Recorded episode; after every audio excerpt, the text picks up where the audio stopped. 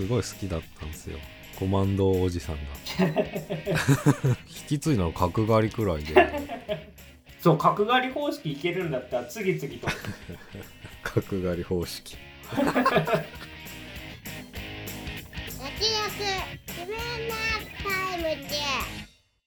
どうも慎太郎です。どうもそばです。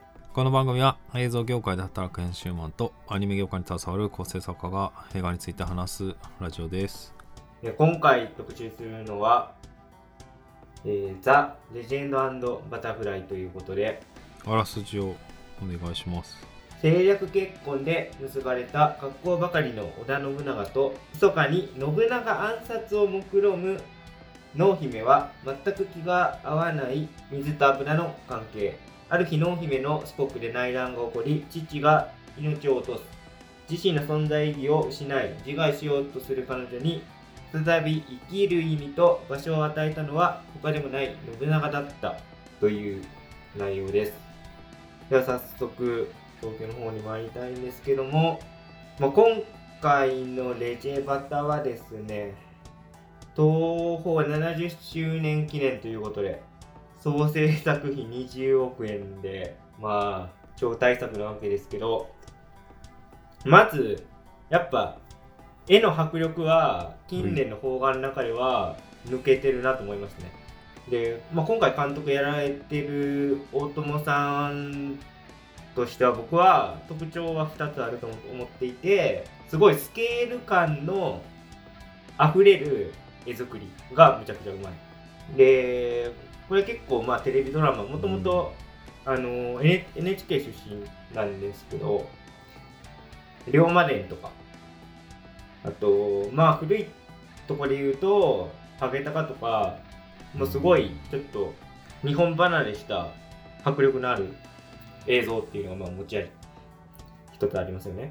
でもう一つは、まあ、特に「ルローニケンシン」以降ですけど、まあ、高速のアクションっていうのが、まあ、得意技なんですけど、まあ、今回はスケール感あふれる映像っていうのはすごい炸裂してたけどちょっとまあアクション成分は控えめだったかなと思いますね。作品内容としてなんかどう見るかで評価分かれるなと思ったんですけど、その脚本上は信長と濃姫のラブストーリーなんですよね。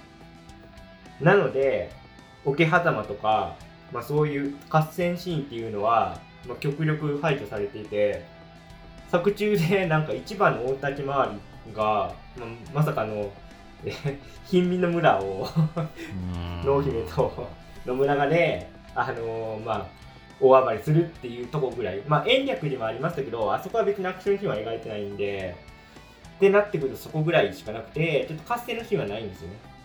まあ、でもただ、信長と納期のラブストーリーとして見れば、本当に出会いから、まあ、最後の別れっていうところまで、まあ、綺麗にできてるんで、ラブストーリーと見たら、すごい、まあ、いいでしょうし、ちょっと信長の大河ドラマを期待して見に行った人としては、結構食い足りない、うーん、感じになってしまってるんじゃないかなっていうのが、正直な感想ですね。なので、あの、最後のまあ、ララランド的な展開が中盤入ってくるんですけど、まあ、ラブストーリーとして見れば僕は全然飲み込みましたね。まあ、結構そこノイズで、いや、あれどうなんっていうことを、まあ、言ってる人も多かったんですけど、まあ、大河ドラマとして見ると確かにどうなのかなって思いますけど、まあ、ラブストーリーとして見れば、あり得たかもしれない可能性として、良かったんじゃないかなっていうところですね。そんなところですかね。総評としては。うん、ちょっとなんか個々の俳優さんで印象に残った人とかもいるんで、まあ、そういう話はちょっと後々できればなと思っております。えっと、慎太郎さんははい。今回のレジェバタいかがだったでしょうか？そうっすね。うーん。僕は歴史まあ戦国時代好きでえっと、うん。大河も、まあ、戦国時代だったらまあ見るかなぐらいの 感じで。なるほど。今回その全然説明がないわけですね。どの合戦があったからこうなったとか。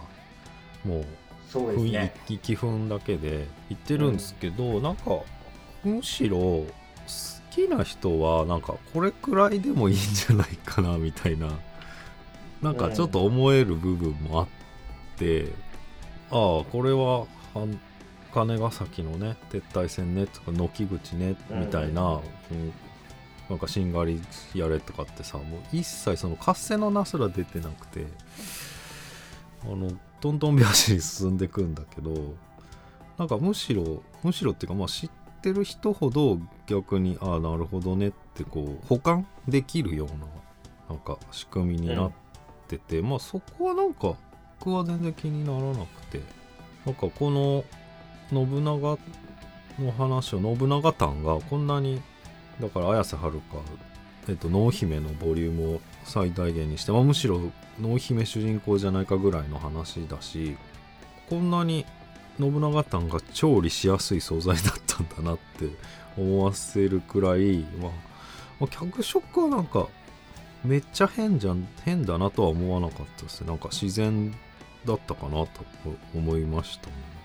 でなんか最初の方はなんか濃姫がめっちゃリードしてて信長のこの決断がほとんど濃姫の判断でされてるとこもまあちょっとなとは思うんですけどまあそのそこはなんか斎藤道さんがやっぱルーツだっていうところでなんとなくケアしててそういう歴史好きもまあわかるぐらいの処理がされてて今「どうする家康」もやってるんですけどそうですね。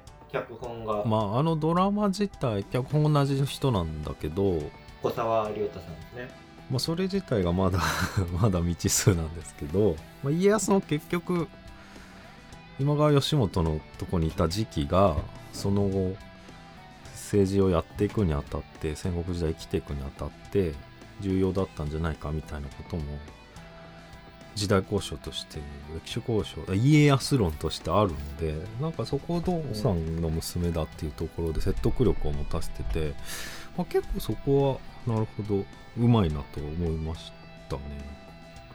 でもう世界系大河ですよね。簡単に言っちゃうと。もう2人。2人中心で。そうですね。2人が離れちゃうとお互い弱ってくみたいマジでそうですかね。これ冗談な冗談じゃなくて本当にそうでね。うーん。まあだからその まあロマンスに全振りがまあまあまだ飲み込める範囲にはなってたかなと思って。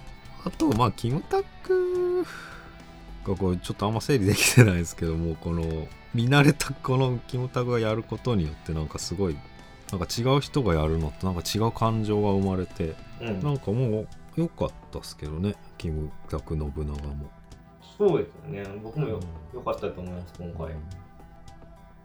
ああとそうだ。あの これ当日有楽町僕うろうろしてたんですよね。はい。だから東映の、まあ、本社あるんですけどすんごい人でいなんだろうと思ったらなんか多分舞台挨拶がその日にあるんでそれの入り待ちかな。でかなりの人が入り口周辺に並んでてこれ多分いつかなんか言われるんじゃないかっていうぐらいもうまあなん あのでも何人もろ10人10人近くまああのガードマンガードマンじゃない東映の人かなはい配備してもう限界態勢での車入れたりしてたんですけどまあやっぱ人気すごいっすよねっていう、うーんそうですね。うん、だからみんなねジャニーズファンすごいというかね熱量がね感じられますよまあちょっとそのネタになるかなと思って俺もちょっと待って見てたんだけど。はいはいはい。なんかみんな手土産みたいな差し入れ的な。うんうんうんうん。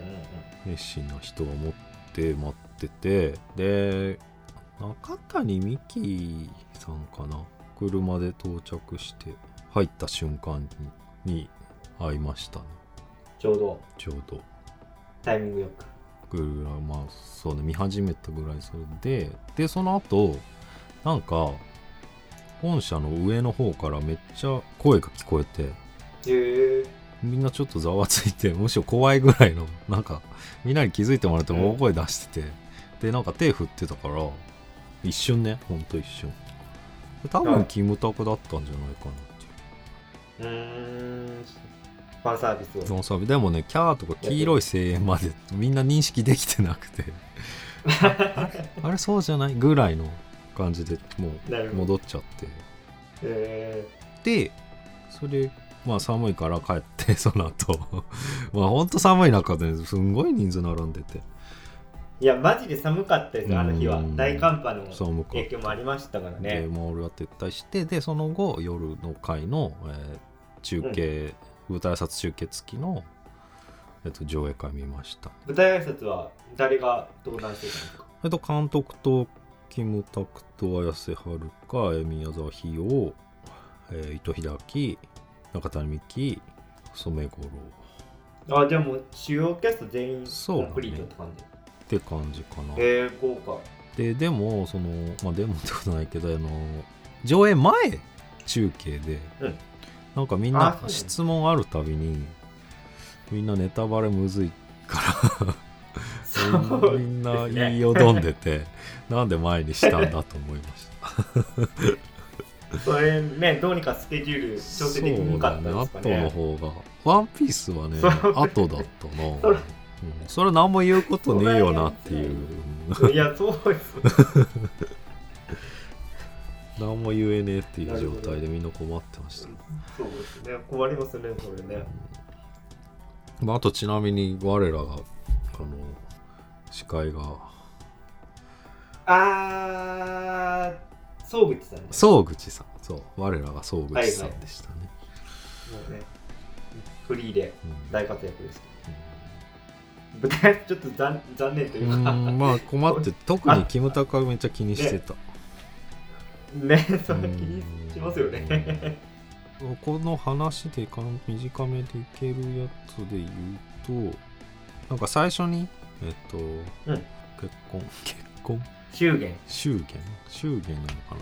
祝言っていうかまあ初夜のシーンで取っ組み合いがあると思うんだけどまあ監督曰く、まあそこでもう結構お互いバチバチでやってたから濃姫の着物に損傷が出るくらいの 激しさだった。うん。あしかもうもいいいい感じだともう監督はカットかけないから結構長い間やらせてて、まあその中着物に損傷が出ましたみたいな。なんかえー、面白いな、面白い話ありました。まあ、確かに馬乗りになったりしてますか？らね、うん、結構ね 立ちね回り、結構派手なうん。動き、そうそうそう。お立ち回りでしたよね。まあそうなんすかね。で総評ははい。こんなところで。はい。そうですね。僕ちょっと意外だったのはそのまあ先輩が戦国好きっていうのは知ってたんでなんかもっと乗れないいのかなと思ってましたけど、うん。逆にその省略が、まあ、たし確かにそうなんですよね。歴史の知識知ってる前提で結構サクサクいくなと思ったんですよ。うん。だからまあむしろ知らない方がなんかイライラするんじゃないかなぐらい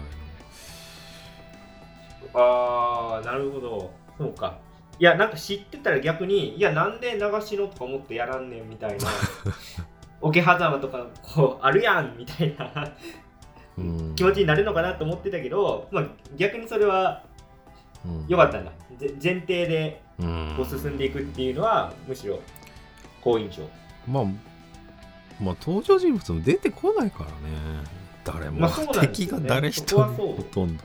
うん。ねセリフ上だけの存在今川とか。そうそうそうそう、その初初期のライバルたち。うん。とかなんか、まあ、今回僕ちょっと思ってたのはその台本はむちゃくちゃラブストーリーでやっていくけどうんうんなんかお大友監督の良さってそこなのかなっていうのは僕はずっと思ってて なんか合戦シーンやっぱ見たいんですよね。気持ちとしては。だからなんかそこのなんか食い合わせがあんまうまくない気はしてえっとこれなんでこういうことになってるのかなと思ってちょっと調べたんですけどえーっと小沢さん小沢亮太さんは最初その東映に企画を持っていった時はうんうん。えーっとね無名の男女戦国時代を舞台にした無名の男女のラブストーリーをやりたい。っていうふうに持っていったんです。ですそうするとこの東映の方から木村拓哉さん主演で信長の企画があるんですけどどうですか？ってこう返されたっていうねエピソードがあって、まあ、だからあの史実の部分は結構あっさり味なのかなっていうのは、まあうん。僕の中で納得できたんですけどなんでなんかラブストーリーとして見ると全然破綻がないんだけど信長の大河ドラマとして見るとちょっと少々食い足りなさが出てきちゃうなっていうのはちょっと正直なところですね。まあそれ本当はやっちゃいけないっつうか 明らかにじゃあ流用ししたっていうか転用はしてるよね。ど,、まあ、どこまでその残ってるかは、うーんうーん。にしてはでも結構うまくできてるっていうとこもあるし。いやだから僕結構なんかなんか小沢さん叩かれてるんですよね。こいつ歴史好きじゃないだろうみたいな。このショートカットいけるんはみたいに言われてるけど僕逆だと思ってて小沢さん絶対歴史好きじゃないとこんな結婚できないんですよね。だからそれが言ったのはまあ多分そこで知ってるからこそ省略してるんだよなとは思って。いやおっしゃる通りなんですよ。ななんていうかな省略のまあ一応言っとかないといけないとこは入れてっていう感じでそうそうやってるもん。取捨選択ができてるかなとは思ったな、そうなんですよ。的確なんですよね。うん。その判断が。だから僕逆だと思うんですよね。絶対歴史好きなはずだしちょっと僕は見てないんですけどえっと鎌倉殿もね脚本協力入ってるからうん。うんまあ多分そういうなんていうか造形のある方なんだと思いますよ。うんうん。っていうのはちょっと言いたいですねなんでうーんどうなんだろうな。うんだからそれにちょっとかかってくるかわかんないけどはい。だからその最初に言ったその貧民のところに2人が紛れ込んで、殺しまくりのシーンがあるわけじゃないですか、うんうん。あそこはまあその後いい感じになってさチュッチュしてさ。まあ結ばれ結ばれる。いいか。やっちゃうわけじゃん。はい。それちょっとやだみ感じたかな。わかりやすく言うと。いやーそこはそうなんですよね。ううん。んまあすごいあえてやってると思うのはあのお地蔵様に返り血こうんうんうんううん。浴びせたり、うんその2人が結ばれるシーンも仏様が見てるんですよ、だあそこは結構なんていうかこれから多分この2人仏様の天罰下るのかなっていうような まあ暗示される場面でもありますよね。うん。そういうことだったの。違いますねいや僕はそう見てましたけど。まあでもこれ見よがしに映ってたは映ってたね。そうそうそう。うん。なんかでもそれにつながるような他の振りがあんまない気がしたんだとした。らもうそこだけみたいな感じ。でうーんまあそうですね。うん。まあそれはそうかもしれないですね。しかもなんか突発的にさまあ天罰下るっていう割には突発的すぎるけど事故みたいなうん。風にも思えちゃうけどなだとしたらまあでも、うん、濃姫がまあ犯されそうになってたっていう大義名分はありますけど、あそこまで必要にやらなくてもと思いましたよ。質うーんいやそうでもそこでテンション上がってやっちゃってるところが うんなんかちょっと嫌だったかなまあ多分、その、ラブストーリー的な脚本でいう、こう、吊り橋効果的な。いやまあそれにしては 殺しすぎの殺しすぎとか、まあまあここっちが強者だからだからその無名の2人うんうんうん。だったらもしかしたら気にならなかったかもしれない。だからもう大元の脚本だよね。だからそこを転用してることによってそれはあるなちょっと嫌だかもっていう。うん。確かにこうキムタクの過去作でいうと武士の一文みたいに、うんむしろ主人公も弱者側みたいな感じだと、うんうんまあなんかその違和感っていうのはないよなと思いますよね、まあそこもねだからコンペイトーでしょ。まあうん。きっかけはこうまあわわかりますけどキムタクはもううまいなって言ってたから。うんうんまあだからそれ導入もそう考えるとなんか取ってつけたようなさまあちょっとそうですね。そこはそううなんですけどね。んやっぱあのくだりちょっと俺はもうだったな今回ちょっと全体的な話話で言うと、まあ僕はちょっと歴史あんま詳しくないんで、いや、こういう信長像、あるいは光秀像、他にもあるよって言ったらぜひ教えてほしいんですけど、そのなんで明智光秀が信長を殺したのかっていうのは、まあいろんな作品でその理由っていうのはこう描かれていくんですけど今回僕はちょっとあ斬新だなと思ったのはその信長がこう魔王になっていくじゃないですか。で魔王になっていってこう人間性を捨てていくんですけど延暦寺燃やしたりしてででもそこからまたその世界系だから濃姫とのこの関係性っていうのは復活するわけですね。でうん。復活していくともう人間性を取り戻していくわけですよ、信長も。でちょっとなんかもう隠居したいなみたいな。このこの合戦終わったらちょっともう隠居して2人でちょっと何番行くかみたいなモードに入っていくんだけど光秀はそれが許せなかったっていうもうオチになってるんですよ。うん。魔王としての信長うんがすごい良かったのにこう人間性を取り戻していく。でそれが光秀としては許せなくて、まあ、だから本能寺の変を起こしたっていう、まあ、解釈になっててなんかこれはちょっと面白いうん。見方だなと思いました。ね。まあそれもっと言うとあれだよね。もともとでも濃姫がもともとけしかけたんだけど、そまあただ戦乱の中進んでいくにつれて濃姫があれって思ってくる。まあ怖い顔ししとるでっつって。うそうそうそう。なってくっていうところはプロセスとしてあってね。そうね、うんだからあのうん。ラブストーリーとしてもあのききちんとなってるんですね脚本としては。うん濃姫が掘ったんでそっちに行っちゃう、だからまあ光秀もね同期まあねもう腕の見せ所の一つなんだけど毎回毎回信長の本能寺にやるにあたって、まあまあ何個も見てきましたが あのね三国じゃあ戦国無双はどっちかっていうとそっちだったな。ああなるほど。戦国武装が最初かもしれない。まあ、そのむしろその、あ、戦国武装、うん戦国バサラか ああバサル確かにそうな。うん、狂ってる側なんだよね、光秀がね。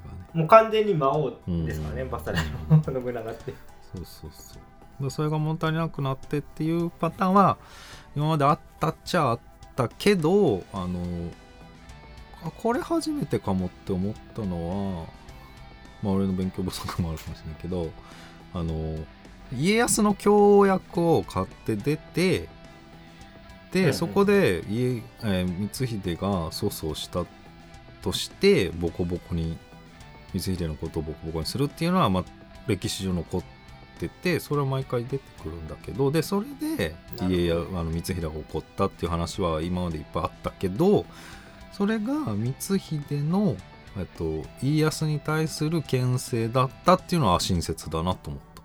あの、新しいなと思った。光秀の入れ知恵なんですよね。そうそうそう、あの、ボコボコにしろって言ったんだよね、あの、今回は。うん、ちょっと家臣たちの士気が下がってるから引き締めじゃないですそうそうそう。で家康にも信長ってのは恐ろしい存在だよっていうのを見せてくれっていうのを光秀側からでだったんだけどなんかあんまうまくいかなかったみたいな、まあ、濃姫が言うなんか、そうですね。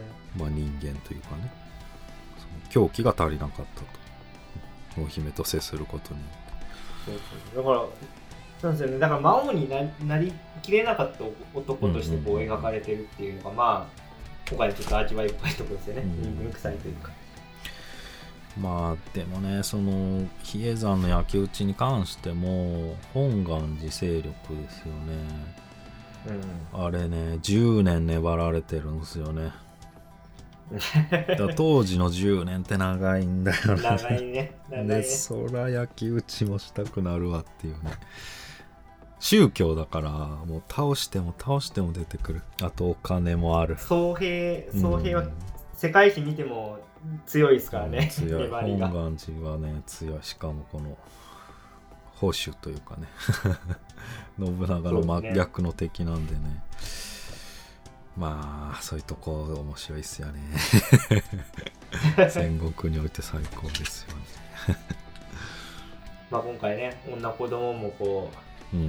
一人残らず皆殺しじゃって言ってね。うん。やってましたけど。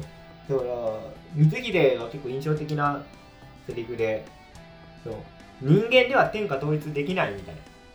うんうん似たようなことをまあ言うんですけどなんかそう考えるとその光秀がああいうことやった動機もすごい納得できるなと思います、うんうんうんだから光秀もね朝廷との取りなし役みたいな感じで、まあ、朝廷に顔利くからみたいな感じで信長に気に入られたとこもあって昔は結構その過去の規範に忠実だったんじゃないかって言われてたけど最近はその本当に信長のあの、まあ、天下不分みたいな革新性に惹かれたんじゃないかっていうあの見方の作品が多いですね。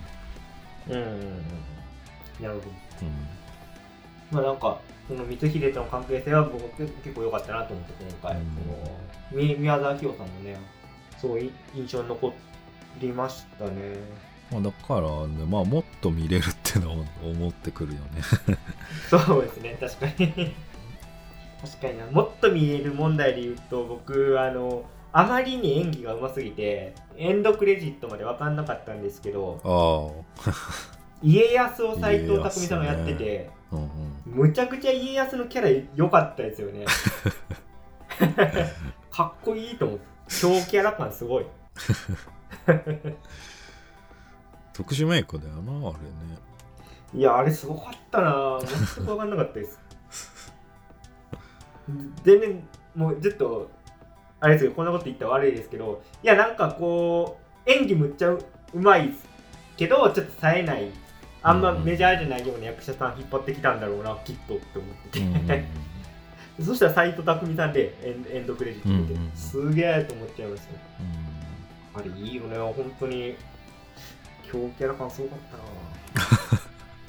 な。もうねだから光秀はこう策略でやってるんだけどなんかもう全部お見通しですよぐらいの余裕があって、それがよね結局ね本能寺の変につながるって。いうねそうなんですよね。まあめちゃめちゃ家康っぽいよね、確かに。うん。まあその後も、くせ者ね感すごい、大阪夏の陣とかねそうですね。もう立ち回りでね天下取るから、うん。まあでもさそのさっきもちょっと話したけど意外とキャスト知らない人多い説そうながんですよね。今回。うん。そうそうそう。結構名のある役者さんはさっき慎太郎さんが舞台挨拶見た時に登壇してきてた人たちぐらいでうん結構重要だけど渋いキャスティングありましたもんね。部下の人たちはなんかまあもちろんスーパーサブの人たちなんだけどなんかもっとねメイン張れるような人がいてもとは思うんううん。ところはありましたよね。いやそれこそなんかジャニーズの若手とか入れてくるのかなと思ってたけど、うんうん。そんなことなかったですよね、うんうんなんか柴田勝家とかね。そうそうそうそうそう。それなりに名指しでセリフあんだから一目でわかるようなね、うん、人いててもいいなとは思ってて。でその中で家康があれだったから俺も全く気づいてなくてうん。あまた知らない人と思っちゃって。そうですね。だからそれがプラスに実は働いてないんじゃないかっていう。ああそういうこと？うん。いや結果すごかったけどまあまあ。あのエンドクレジットでね。いやなんか気づかないで帰る人いると思うよ、いやーいそうですね。いるよねこれうん。確かに。あのほん本当の初期面旗本のキャスティングも渋いキああャスティングでね。渋いね知らない人だったね。ね。いやこういうところになんかジャニーズの若手入れそうなのに、うんうんすごいそそこそこは逆になんか良かったですね。俺 なんかこれで勝負するんだっていう。うん。お金はあるのにね。絶対あるよね。すごいもう日本全国何十箇所とロケしてね。あとオープンセットかなり作った。いやーそうでしょうね。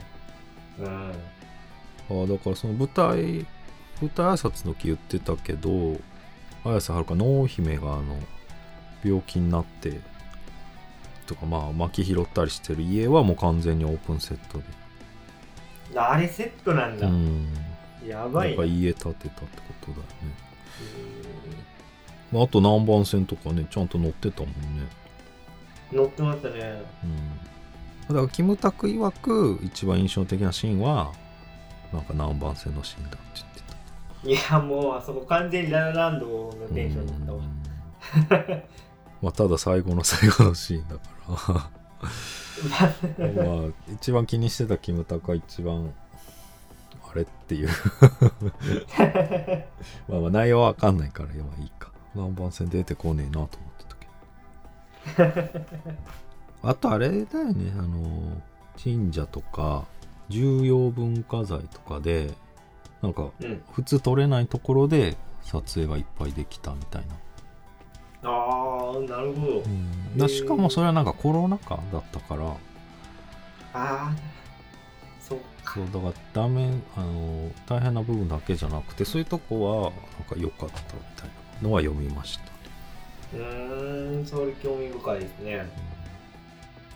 いやーそうか。いやそういう話を聞くとちょっとなんか時代劇撮るのってむちゃくちゃハードル上がってるじゃないですか近年とかうんうん。もう本当に NHK の大河ドラマしかない状態でうんテレビ局で言うと。ねだそれでもう今回みたいな、まあ、20億とかかけてうん。やる意義っていうのは絶対あるし、うん。やらないともうなくなっていく文化なんでうんそのエンドンクレジット見た時にすごい京都の撮影所の名前とかバーッとこう出てきてうんうんいやまたななんていうか文化事業的なうん。風格すらちょっと感じちゃいましたけどね。うんうっとり残していかないと消えちゃうよなと思いながらうん時代劇。うんそうだよね。まあそれもあるしあの信長祭り？岐阜でやった。うん。うんうんうん。あれもなんかまあコロナもあってでも人集まるしさ道路規制とか絶対必要だしだから大変なんじゃないかって言われてる中、伊藤英明さんが岐阜出身だからなんかあれの実行に結構が一役買ってくれたみたいなのをえ読ー、みました、えー、すごいいい話ですねそれは。まあ誰かが頑張らないと。実現勝手には実現できないってことですよね。東映70周年といえど。うーんそうですね。そうかやっぱなんかそういうバックストーリーとか聞くと歴史ファンの方が楽しめるんかもしれないですね。そういう 裏側の部分知ってたらうん。よりまあまあ保管できる行間を読めるから。そうですね。なんかねそれで言うと今回、まあ、ザ・レジェンドバタフライなんですけどうん。これ濃姫イコール機長っていうの前提じゃん。説明も何もない。じゃんここれさ歴史あんま詳しくなくてさなんかまあ君たちのラブストーリーだから見に行くかみたいな例えばうちの母親みたいな人が見たらえなんでバタフライなの？って多分思うと思うんですけど。一言もないしあとエエンドクレジットのところも濃姫って出るから。あうーんちょっともうもうちょっと親切でもよかったんちゃうって思いましたけど。や野暮ですか？それは。ーあーまあまあもういあんま言ってないかそれは。でも最初から濃姫だよね。だから、まあ、途中なんかそのキムタクの方に、まあ、うん蝶が止まれるみたいなシーンありましたけど、まああれはまあもちろん濃姫のメタファーなんですけど、うんそれ感じ取れてない人もいるんちゃうかな ちょっと思ってえー、いやでもねなんかインタビューなんか監督かなキムタクかな。綾瀬さんうんどっちかがなんかまああ違うわ。コラムかな。ライターさんが書いてたのはなんかやっぱこうここじゃはないどこかへみたいな。飛んでいきたいみたいな、うん。が蝶蝶を象徴してるみたいなことをまあ言ってたから多分吉兆って分かんない人は帰り道にみんなああそういう蝶って自由だよなってみんな気づいてるんじゃない？なるほどね。まあ濃姫言ってましたもんね。だから、うんなんで私がこうん。う南蛮に行きたいのか分かりましたみたいなね、うん。うん。ここではないどこかへ。蝶となって海を海を越え越えていくんだろうなってこうみんな気づいてたとそう まあそれが伝わってればいいか。伝わってるでしょう。なんかあとタイトルで言うとなんか一瞬でその信長の話かどうかわかんないみたいな問題もあるとかなんとか。あそれ全く分かんないですね確かに。まあそうなんだよね。まあザ・レジェンドイコール信長っていう認識は日本人にないからないね。レジェンド、確かにな。タイトル思い切りましたよね。うんうんうん。いや僕ぶっちゃけ最初タイトルだけ聞いた時にその戦国ものだと思わなかったんですよ。うんまあそうだよね。なんでこのタイトルにしたのかって確かに謎かもしれない。えだからザキヤマ監督かなと思っちゃったよね 横文字タイトルといえば。うん。信長ザ・レジェンドありそう。信長アルファベットでレジェンドバタフライとかね。いやもう絶対あるな。まあでも向こうはサブタイにしてくれるからまあ親切っちゃ親切、今回はも メインタイトルだから。うそうメインタイトルね。想像はできないね。これだけ聞いてもね。そうですよね まあまあ会議があったでしょうね、まあ、あとそのもともと持ってきた脚本が、うん、あでも でも濃姫で考えてないからバタフライおかしい。多分そうですよね。うん。濃姫で考えないとバタフライは多分来ないかなと思う。いやだからその脚本の変遷を知りたいよね。知りたいっすね まあこれ多分脚本にあったと思うんですけど僕最初のファーストカット見た時にいやなんかむっちゃ重厚な感じでやるんかなと思ったんですよ。っていうのもあの最初がさなんかバッタとカマキリのシーンから入ってて死んうんだバッタにカマキリがたかっていくんだけどそれを人間がほうきでこう払いのけるっていうところが来てえ何これ黒黒沢ばりのなんか ファーストカットからいきなりこう象徴的なとこから来たなとか思っててえ？マジかと思ってたんだけどまあ蓋開けたらまああのラブストーリーでまあそれはそれでラブストーリーとしては良かったんだけどうーんみたいな。若干ありました。いやなんかむっちゃなんかファーストカットからかましてきたなと思ったんですけど別にそんなことはなかった。まあまあまあオマージュっぽい感じはあるけどまあでも、あちょっとねそれ感じましたよ。まあ、でもバッタが明らかに動かなくなっててちょっとちょっとなとは思ってたけど。まあなんですかね。品品よく解釈するとちょっと今後のその信長と濃姫の行く末暗示してるみたいなそういうちょっと物悲しいまあ印象が若干ねありますからね。ファーストカットから。とはいえ信長出てきて結構軽いノリでね。あれね。あれもまあどうどうなんですかね。僕そんな信長もの見てるわけじゃないですけどこううつけ者描写としては。専門家って詳しい。信長に詳しい肩書き。詳しくないけど。いやまあその歴史的にはまああでも全然普通ぐらいだ。むしろむしろおとなしいぐらいじゃない。あんなんだよ。もう最近の信長像は、まあ確かうに初期のエピソードであのまあ位牌投げるシーンとかは、まあ、今回ん、あまあなんかそれはずっとねそれは残ってるからね歴史にね。そうですね史実として、うんまあでもあれもなんか一応とりあえずはお焼香はしてその後に位牌投げつけてるからまあリスペクトはある感じには取ってたよね、うん。親父に、こ今回そんな感じうん。でそうでねその最初最初厳しい目で見てたからあれなんだけどまあどうするのかなと思ったけどなんか結構コント乗りだったなと思って信長が。ああそれちょっとまあ、まあ、若干スマスマ感感じそうなんだよな。最初は。ねそうそうそうそう。あのあと綾瀬はるかと翔也の最初も完全に受けに回っててツッコミに回っててそうでしたねコントインしてんなと思っちゃったんだよ あのまあ初夜のところのその家来たちのリアクションを含め、なうん。まあ、コンあれはまあコントでしたよね、うん。まあ、意図的にやってると思いますけどあの初期のうん、でも後半持ち直すからま あのさででもなんか後半持ち直すんだけど中谷美紀だけなんか一箇所ありましたよねえそれダジャレで一旦あ違うんすけどみたいな。あれちょっとノイズだったな。厳しい。いやいやいやいやもうなんかなんかでそれ別にダジャレとしてもそんな出来も良くないしそそそれいちいち訂正する必要ある？テレビ乗りだった。いやーどうなんですかねあれあれ笑って、まあ、笑ってたらいいけど劇場の人も別に受けてなかったからあれうん。どうなんだろうなっていう。いやだから俺見ててねその東映映画作るところじゃん。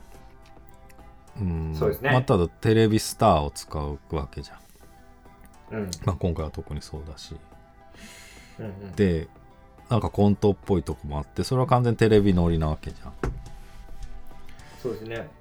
もうちょっと東映とテレビの関係性についての論文を誰か書いてくれと思ったね。うーん。歴史と紐づけて。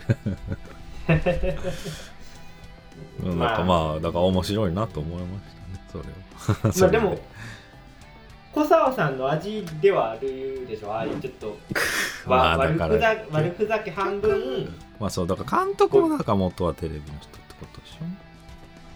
まあそうですけどね、まあ、バラエティーファンではないけど大友さんはね。うん。うーん。まあまあまあまあそこはね。まあまあ過去にないってことはないと思うんだけどね。うん。全然、そうでもキムキムタク主演で信長やるってなった時点で、まあ、ちょっとなんかスマスマ感は若干ちょっと僕も 思い浮かべちゃいましたけど、まあ、よくないとこですけどね。うんまあまあでも後半はないでしょ。スマスマ感。ないないない。全然ない、そこはね助かったよね。うん、いやだからうん。ちょっと僕の個人的なキムタクベストで言うと僕は武士の一文が最高に良かったんですよね、あれはもう完全にキムタクの映画というより山田監督の映画になってるなと僕思ってでもむしろもうキムタクがこう自分殺してる感じがすごい良かったですよね。でそれで言うと今回はまあいつもの木村さんではあるなと思いますけど、まあ、別にそれがあの悪い方に行ってないんで、まあ、僕は全然良かったですけどね木村さんの演技。も良かったし、まあ、綾瀬さんの演技もすごい良かったなと思ってますけど。うん。うん、なんかけ結構ななんていうんですかねのの信長っぽいじゃないですか。木村さんって そう思わせたら勝ちだよねキムタクそうそう。ななんていうんですかね。だから今回の信長像とマッチしてるっていうかあの結構かっこつけじゃないですか。うん。今回の信長って。だからその感じとあの木村さんのなんかこうなんなんていうか自分なりの美学があるっていう感じはすごいなんかうん。シナジーあるなと思いましたけどね、うん木村さん流のかっこよさみたいなのが多分あるから、まあ、そこに乗れるか乗れないかだけの話で僕はすごい今回乗れたんでよかったなっていうことですね、うん、別にそんな悪い印象ないんですよね。だからキムタクチューニングも脚色上されてるってことでしと思いますね。ょ、うん。うん、それはねまあちょっと同時期に映画やってたからまあ、ララーゲで主演やってたニニノが信長やるっていうんだったらまた全然違うと思いますけど、うん。そこは多分木木村さんアレンジは絶対あったし、まあ、それが僕はよ良かったなと思って。あだから今あれ「どうする家康」の信長は岡田君なわけですよ、あそうなんだ、うん。ええ。面白いね、うん。その対比は。そうそう。ではこそっちの信長は岡田君はもうアドレナリン出まくりの瞳孔開いた感じの、はいはい今川義元の首槍に刺して馬馬で走りながら投げるぐらいのあと家康待っとけよみたいな。ロックオンしてる感じで。なんか家康に執着してるみたいな脚本になってて。いやそれいいいいな。岡田君の信長もちょっと見たいですね。うん。まあと考えればやっぱり全然違うよね。そうですね、まあ、ちゃんとキムタクチューニングがなされてると。えーまあ、というなると綾瀬さんはどうですか？綾瀬さんちょっとまあこんなこと言うのあれですけど綾瀬はるかって綺麗なんだなと思って。はい。改めて改めて、はいはいそのなんか濃姫と信長が、まあ、子供ができないと。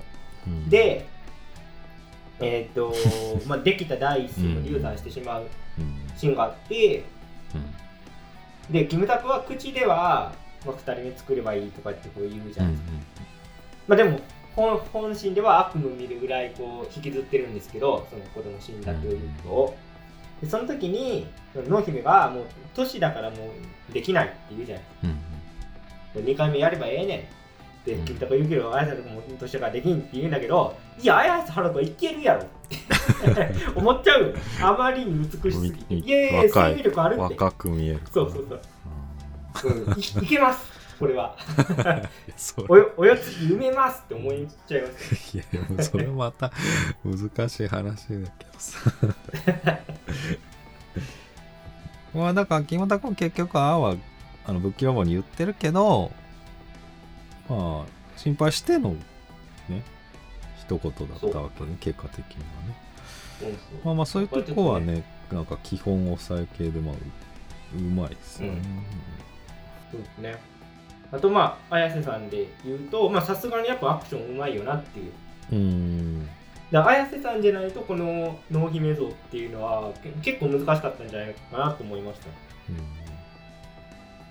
だってね、まあ、慎太郎さんも言ってましたけどもう前半なんてもう濃姫オンステージなんでうん。濃姫の方がもうかっこいいですからね。どう見た。だこういうなんていうんですかね。まあ現現代的な濃姫像っていううん言えばいいのか。強い女性としての濃姫はすごいハマってたなと思いました、いやだから濃姫も全然あの情報がないくて、そうですねね、いつ死んだかとかすら分かってないから。まあそれもプラスに働いてるよね、うん嘘だとは言えないっていう。うんとなるともうあとはララランドですかね。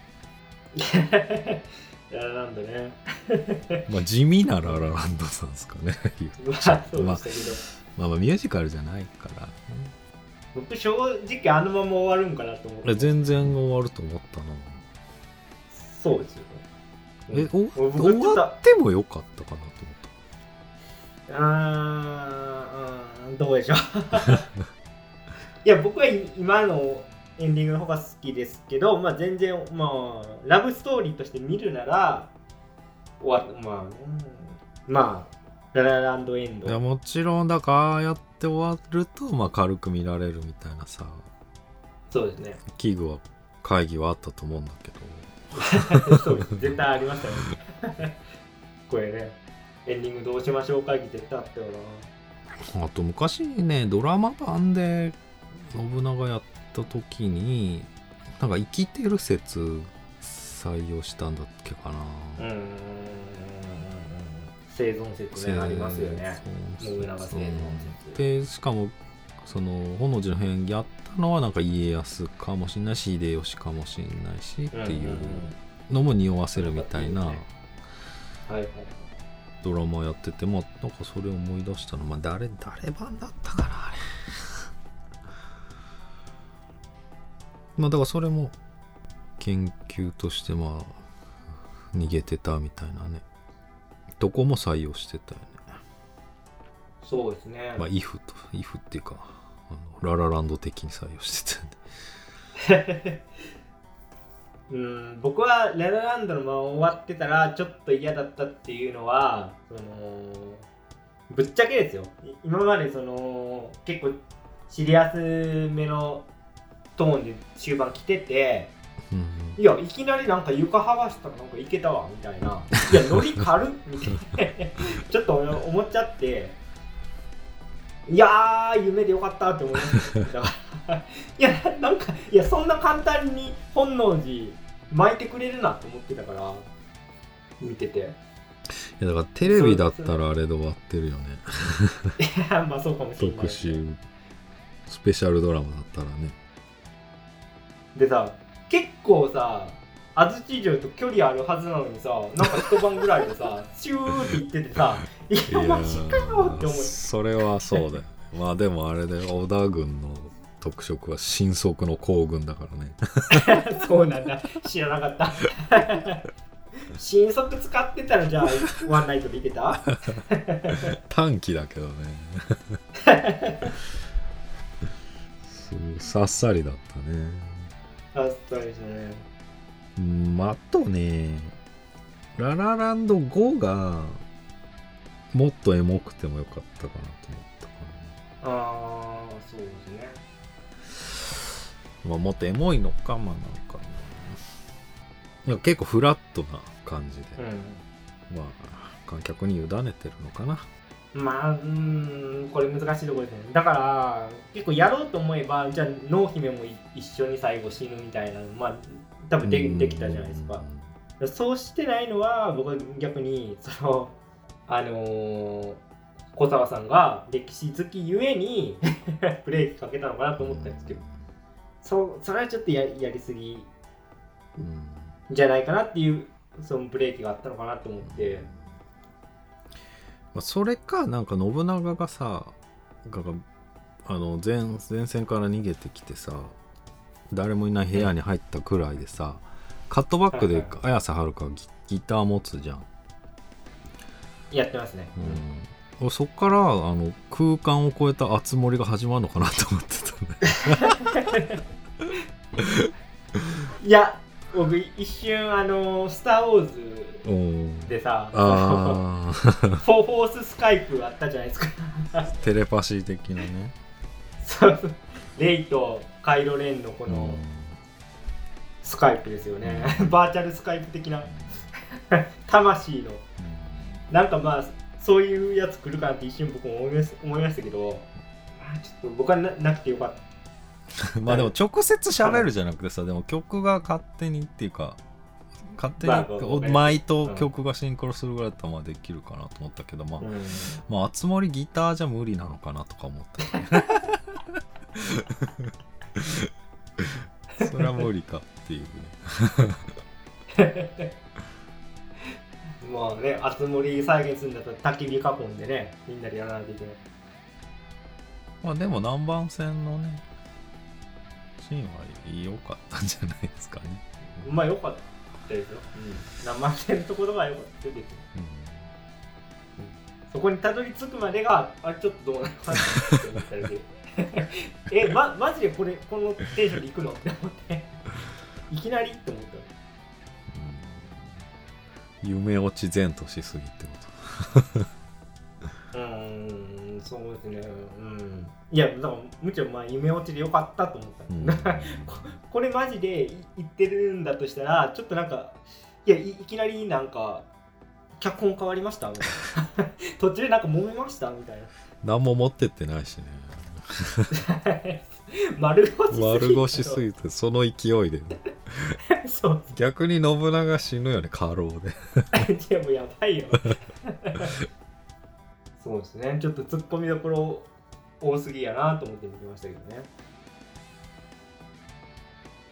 あー今ちょっとウィキペディア見て知ったんですけど木村さんは織田信長昔もやってたんですね。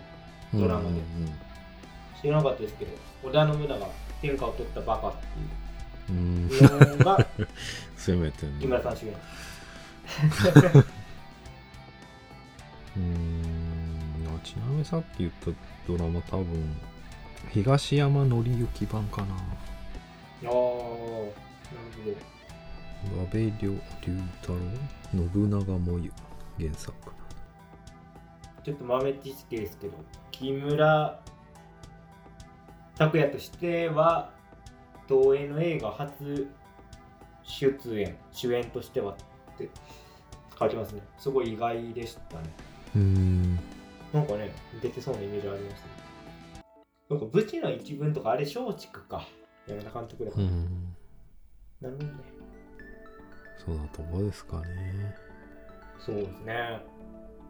じゃあ今日はこの辺で、はい。えー以上脱力キネマタイムズでした。ありがとうございましたありがとうございました。